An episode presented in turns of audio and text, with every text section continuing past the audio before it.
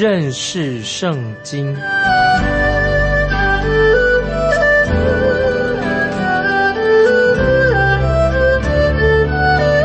认识上帝的话，把上帝的话带到全世界。本节目是由认识圣经机构和环球广播电台联合制作，欢迎收听。亲爱的听众朋友，你好，欢迎收听认识圣经。我是麦基牧师，我们继续看雅各书新约雅各书第一章十二节，一章十二节，忍受试探的人是有福的，因为他经过试验以后，必得生命的冠冕。这是主应许给那爱他之人的。注意这些经文，注意特别在希腊文的试探和试验或者试验。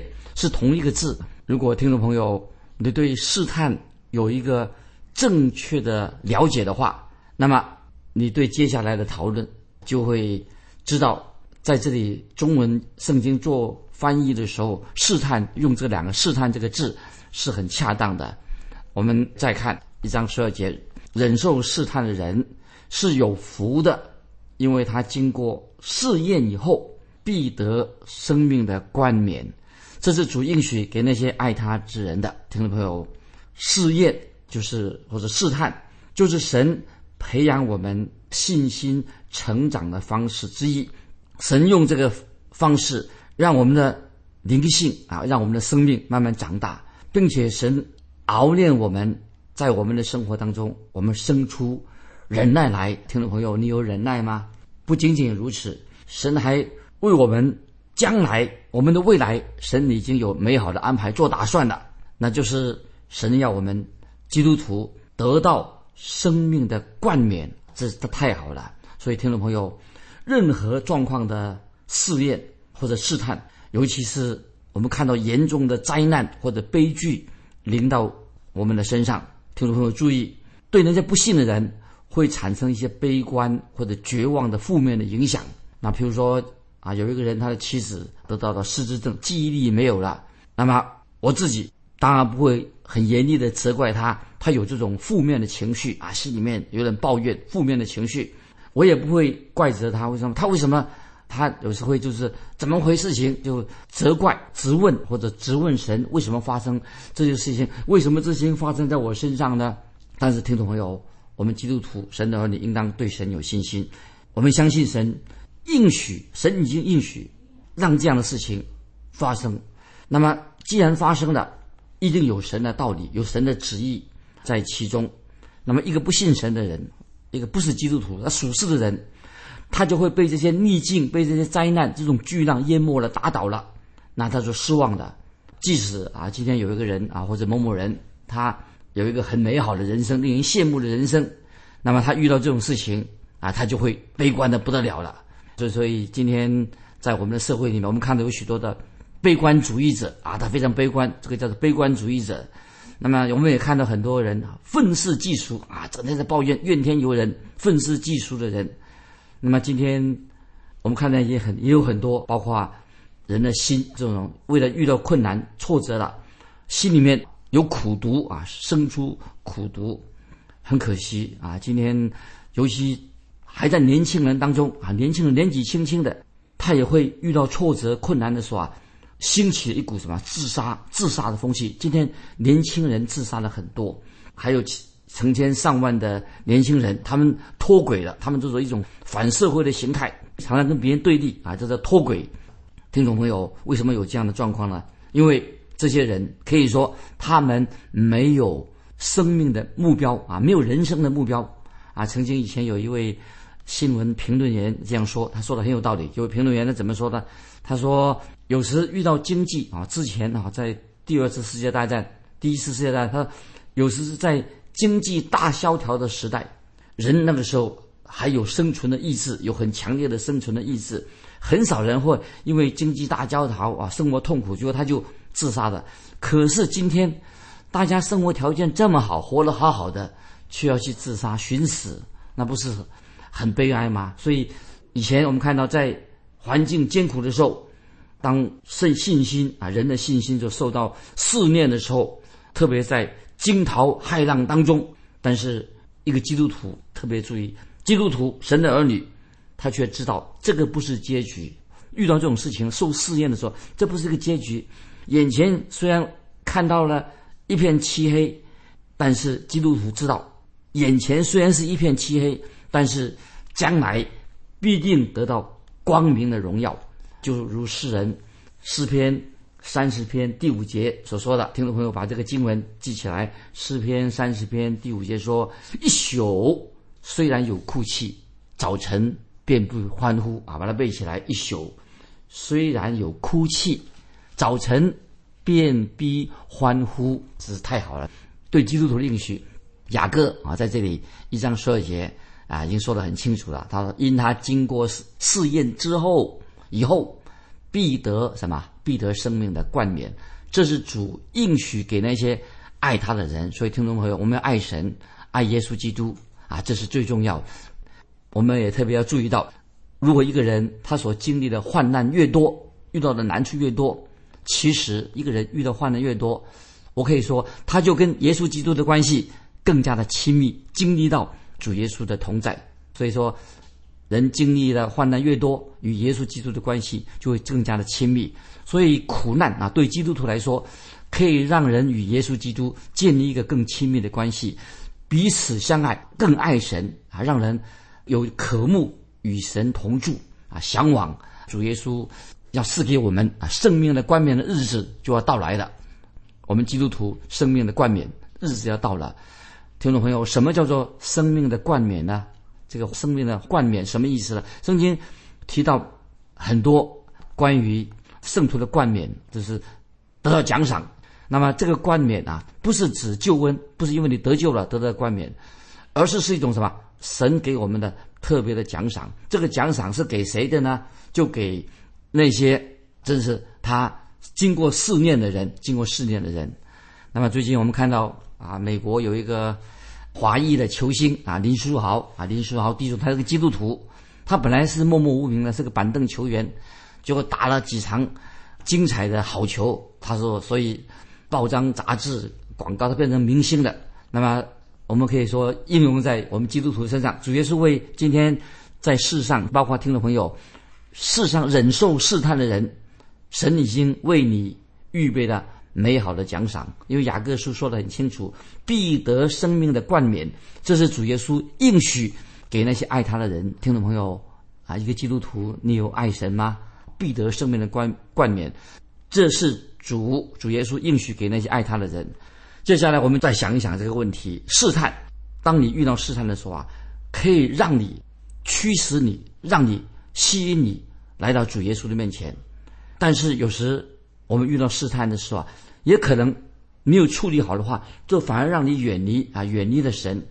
今天有些基督徒，他遇到苦难之后，变得很尖酸，变得很刻薄、苦读。听众朋友，如果我们的神给你机会，透过试探培养你的品格，他目的是要带领你跟主耶稣建立一个更亲密的关系。但是如果说你却让这些遭遇的这些苦难呐，生出苦毒来啊，就是怨天尤人，生出苦毒来，那么等到有一天你见到主人面的时候，见到主耶稣的时候啊，那绝对不会是一个愉快的经验啊！所以听众朋友特别注意，我们人生基督徒的人生在世上一定会遇到试探，但是如果你能够在其中学习忍耐的功课，忍耐试探，就必得着得着。生命的冠冕，这是神应许的，太好了，感谢神啊！圣经里面提到各种的冠冕，那我自己啊曾经也研究过很多关于这方面的得冠冕的这个资料，当然是很多人的解释都不一样啊。但是我就把我个这是我个人的啊想法，大家听众朋友做给你做看，有不同的解释。我认为生命的冠冕是什么呢？那么很简单，就是说很单纯，圣经提到。生命的冠冕。那么那些世上的人，不信耶稣的人，失落的人，他们要面对啊神的审判，也有不同的、不同的这个程度的审判。那么有些人受鞭打，那么有些人他所受的刑罚比鞭打更严厉的。所以，听众朋友，在提醒你，每一个不信耶稣的人，世上的人，他所受到的惩罚也有程度上的不同。那么，同样的，基督徒啊，圣徒所得到的奖赏也有不同啊。这是我个人看法，有程度上不同。我自己不敢指望像保罗、像马丁路德、像约翰卫斯理、像尼托生等等那些圣徒得到那样的奖赏。我觉得我自己不够资格，我不敢有这样的期待。但是我也盼望得到神的奖赏，因为圣经应许什么是生命的冠冕呢？那么听众朋友注意，我认为生命的冠冕是什么呢？就是特别生命的冠冕所指的是，就是你能跟主耶稣建立一个更亲密。更亲密、非常亲密的关系，这个就是冠冕。那么接下来啊，我们用启示录二章十七节啊，给听众朋友做一个参考。启示录第二章十七节提到主耶稣要给每一个属他的人一块白石啊，这个白色的一个石头白石。那么在启示录第二章十七节，主耶稣说要给那些属于他的人，在这个白石上面写着新的名字。那么我认为啊，我认为。主耶稣会赐给听众朋友一个信主的人有一个新的名字，这个新的名字是什么意思呢？这个这个名字就是表达出你跟耶稣基督的关系。听众朋友，也许你跟主耶稣有一个非常特别的关系，很亲密的关系。换句话说，你跟耶稣基督的关系可能啊，可能对你的意义跟我不一样。那这是意思就是说，在。我们的基督徒的生命当中，属灵的生命当中，主耶稣对某一件事情上，特别对你有特别的意义啊，所以是别人没有的。那么在你的生命当中，有一个很特别的神的很珍贵的经历，是我所没有的。所以因此，我认为主耶稣说，他写这个写在白石上的新名字，这个新名字什么意思？就反映了、说明了主耶稣对你个人有一个特别的意义，就是我每个人都是。跟神之间有个很特别的意义在里面。生命的冠冕什么意思呢？在解释说，生命的冠冕就是你将来在天国里面领受到生命当中的很美好的果实，是别人所没有的。今天我们看到有些人一生他没有从来没有服侍过神啊，根本也不理会啊神所教导的。那么这个时候我就想到一件事情，我就为那个在十字架上那个强盗他。临死之前，他认罪悔改的那个强盗，为他这个人感谢神。但是，这个在十字架上悔改的强盗，如果用他来跟使徒保罗啊，跟这个使徒保罗相比的话，那么我认为说，他们两个人在天上得的奖赏可能是不一样。怎么得奖赏，我不太晓得，很难想象使徒保罗他领受神给他的生命的冠冕的时候啊，那个是听懂没有是多么荣耀的一个。场景，听众朋友，保罗自己期待得到生命的冠冕，雅各也是期待得到生命的冠冕。那么在将来我们回到天上，一定会神颁发给我们生命的冠冕。这里我所强调的是什么？除非听众朋友，你的生命经过了试炼，除非你活出啊圣经所教导你的一个圣经所教导的你的基督徒生命，不然的话，你就得得不到神的奖赏。所以听众朋友，我们都要警醒啊，要要行善。要按照神的旨意遵行神的旨意，得到神给我们的奖赏。那听众朋友，不晓得你在今天有没有为主而活？那么，如果今天为主而活，到那日，那么神必定要赐给你生命的冠冕。我们每个人都有这样的期待，我们基督徒将来会得到神给我们的奖赏。但我思想到我的生命啊，受到试炼的时候，这个我常常也经过试炼，神也会试炼你。我想到有一位执事啊，有一位教会的童工，他在一个见证会上面。他都分享一个经文，这个执事很有意思。他分享一个经文什么呢？这位执事就站起来说：“他我最喜欢圣经里面的经文是什么呢？这个经文，这个经文就是说，这事以后，这事以后，这个事情过去了啊，这个事情以后，他这个是他最喜欢的经文啊。教会的传道人啊，跟还有其他人都很诧异啊，很奇怪。哎，问他说：弟兄，为什么你最喜欢这事以后？”这个是说终于过去了，这个事以后为什么最喜欢这个经文呢？圣经很多，这事以后啊，什么意思呢？那么他就这个弟兄就做这样的回答说：“他说，当我遇到困难的时候，遇到艰苦不能解决问题的时候啊，遇到很大的试探试炼的时候啊，我就来到神面前，我就感谢神，神啊，你会让现在我所遇见的试探，遇到这些难处，一定会成为过去。这事以后，就是这个事会过去的，所以情况不会永远是这样子的。遇到任何的困难、任何的苦处，有一天都会过去。感谢神，这是我们基督徒啊，这个有这样的想法。当我们遇到困难的时候，遇到试探的时候啊，我们可以感谢神，因为这件事情不久就要过去了，不会永远是这样子的。所以，听众朋友，但愿啊，你有这样的一个经历。雅各，我们读雅各书的时候啊，雅各同样的也警告啊，警告一些自以为义的人，或者那些很富有的人啊，富而不仁的人，就是说说你们这些人就像什么草上的花一样。什么意思呢？就是说，今天啊，我们说那些有钱人、大财主啊，表面上看起来还不错，以为啊，人生他的人生多彩多姿，啊，认为说他毫无遗憾。但是，听众朋友啊，不管是谁，有钱人、有势力的人、有权柄的人，都像什么？像花草一样要凋谢。意思就是说，你的权柄、你的财富，并不能够给你新的生命，不能拯救你。有一天，人人都要站在耶稣基督的审判台前。每个人都要接受审判，不信的人、拒绝神救恩的人，他要在神的白色大宝座面前接受神的审判，也包括啊教会的所有的信徒，也是要来到耶稣基督的宝座前。听众朋友，当我们来到耶稣基督的宝座前，我们能不能够得到生命的冠冕呢？所以，听众朋友，盼望啊，你一定要渴慕得到生命的冠冕。我自己非常渴慕要得到生命的冠冕。这是神要赏赐给那些爱他、忍受试探、试炼、靠主得胜的人啊！听众朋友，我们要做一个在试探当中得胜、得胜的人。接下来我们继续啊，再谈到这个“试探”这两个字，这“试探”这两个字很有意义，让我们多想一想。啊，有两种用法。接下来说两种用法，在我们刚才读过的一章十二节说到，就是试探跟试炼是这样，在试炼的考验啊。试探是一种对我们是考验。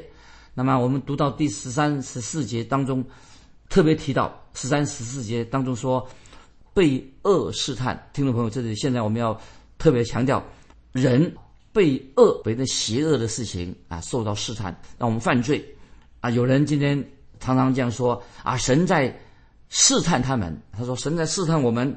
其实听众朋友，有些试探绝对不是出于神的。因为圣经说，因为神不能被恶试探，注意，因为神不能被恶试探，他也不试探人啊。这经文在强调，因为神不能被恶试探，他也不试探人，什么意思呢？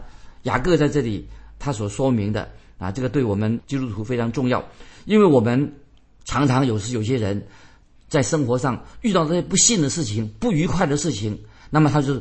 把这个责任啊啊归给神啊，怪罪于神。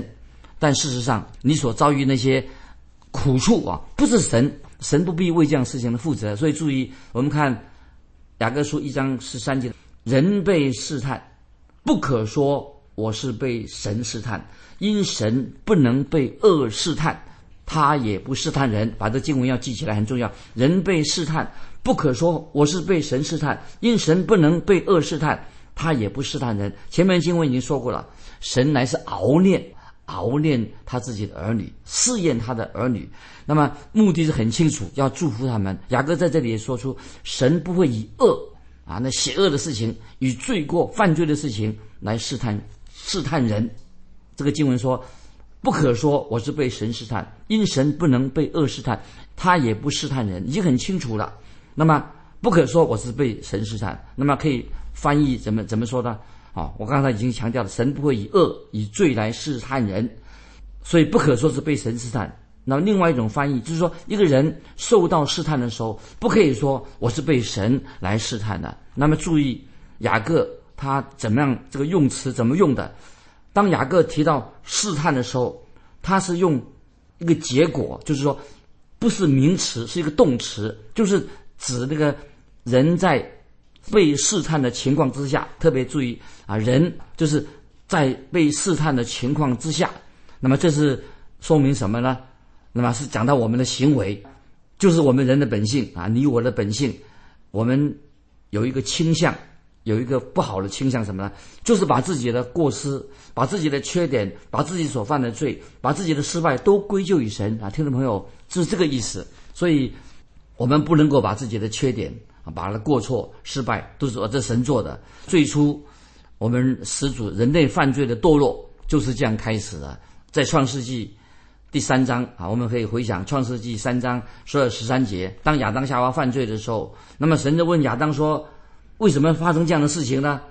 那么在创世纪三章十二十三节，亚当就归罪于神。他说：“你所赐给我的与我同居的那个女人，她把那树上的果子给我吃，我就吃了。所以他把罪啊归给夏娃，归给夏娃。他很会推卸责任，他认为自己没有责任，是啊神所给他同居那个女人，她给我吃的。那么夏娃也要推责任，他怎么推责任？他说。”人说夏娃，你为什么吃那个果子呢？他说是蛇，那个蛇引诱我的，我就吃了。其实，亚当、夏娃还有蛇，他们都要自己为自己所犯的罪负起责任。今天我们也常常听到有人问说：“哎呀，神为什么啊降下洪水呢？为什么地方啊有这个地方有地震呢？啊，神为什么让这个婴孩哈夭折的？”听众朋友，今天我是不是常常听到？啊，为什么有天灾呢？为什么有人祸呢？为什么又遇见这些啊许多不幸的事情呢？所以我们把人自己啊他的责任，把人类的贪婪，把人类的自私，把这些事情什么都归发生的后果，他都归咎于神。那么今天听众朋友，为什么会发生洪水呢？为什么发生地震呢？简单，我们说一个简单，还是就是说，如果一个人房子不应该盖在河边。那么，既然你房子盖在河边了，因为河边啊，在河的旁边啊，非常风景美丽，很舒适，交通很便利啊，而且在房子盖在河边，可以好好的做生意赚钱。那么，可是等到河水上涨的时候，发生水灾的时候，那么你说，哎呀，神呐，你要负这个责任。其实他自己不应该把自己的房子盖在河边，只是想着交通便利就好了。那么以为是可以赚大钱，当水灾发生的时候，他认为说啊，这是神要负责任。其实谁要负责任？你把这个自己的房子盖在一个危险的地带啊，比如说你盖在火山地带，盖在一个地震地带盖房子，当然会遇到危险。所以危险发生的时候，那么你就把最后的责任归给神，这是不公平的啊。所以如果说今天听众朋友，你冒着地震的危险，冒着风灾的危险，当风灾地震。啊，发生的时候，那么这个发生的时候，你就把把这个所有的责任都归给神啊。如果今天假如说一个人把他摩天大楼啊要盖在一个地震区，发生地震的大地震的地区，那么地震来的摩天大楼大房子坍塌的钢筋水泥掉下来了，砸死人了。那个时候本来那个地方不应该盖房子的，你在那个不应该盖房子的地方或者。不应该在水边盖房子的，你硬要在那边盖，那么事情发生的时候啊，你就没有理由怪责神了。那这是啊，只是一个跟听众朋友啊说明啊，今天啊神已经警告我们了，对听众朋友，我们人生所走过的道路，听众朋友很多事情神已经给我们有清楚的给我们做一些警告，让我们要小心谨慎行事为人。那么神已经做过警告了，所以。事情发生的时候，我们不能够归咎于神啊！所以今天我们读的啊雅各书这几段经文，盼望啊圣灵开我们的心窍啊，让我们明白我们基督徒将来一个信神的人遇到困难的时候，遇到挫折的时候啊，是一种试验，让我们的灵命成长。因为经过这种试验，宝贵的经历可以得到生命的冠冕。但是一个恶人啊，如果他违背神的旨意，自以为义的人，自以为富裕的人，遇到困难、遇到难处的时候，他把责任归给神，没有悔改归向神，那么对他是一个很大的警告。所以巴不得我们听众朋友，当你在遇到试炼的时候，啊，遇到家里面发生不幸的事情的时候，当你知道啊，万事都互相效力。叫爱神人得益处。你应该从这些事情当中，知道神的祝福必定会临到你的生命当中。今天时间的关系，我们就分享到这里。听众朋友，如果你有感动，非常欢迎你来信，跟我们分享你个人的信仰生活，或者有什么圣经上的疑问，可以来信，可以寄到环球电台认识圣经麦基牧师收啊。愿神祝福你，我们下次再见。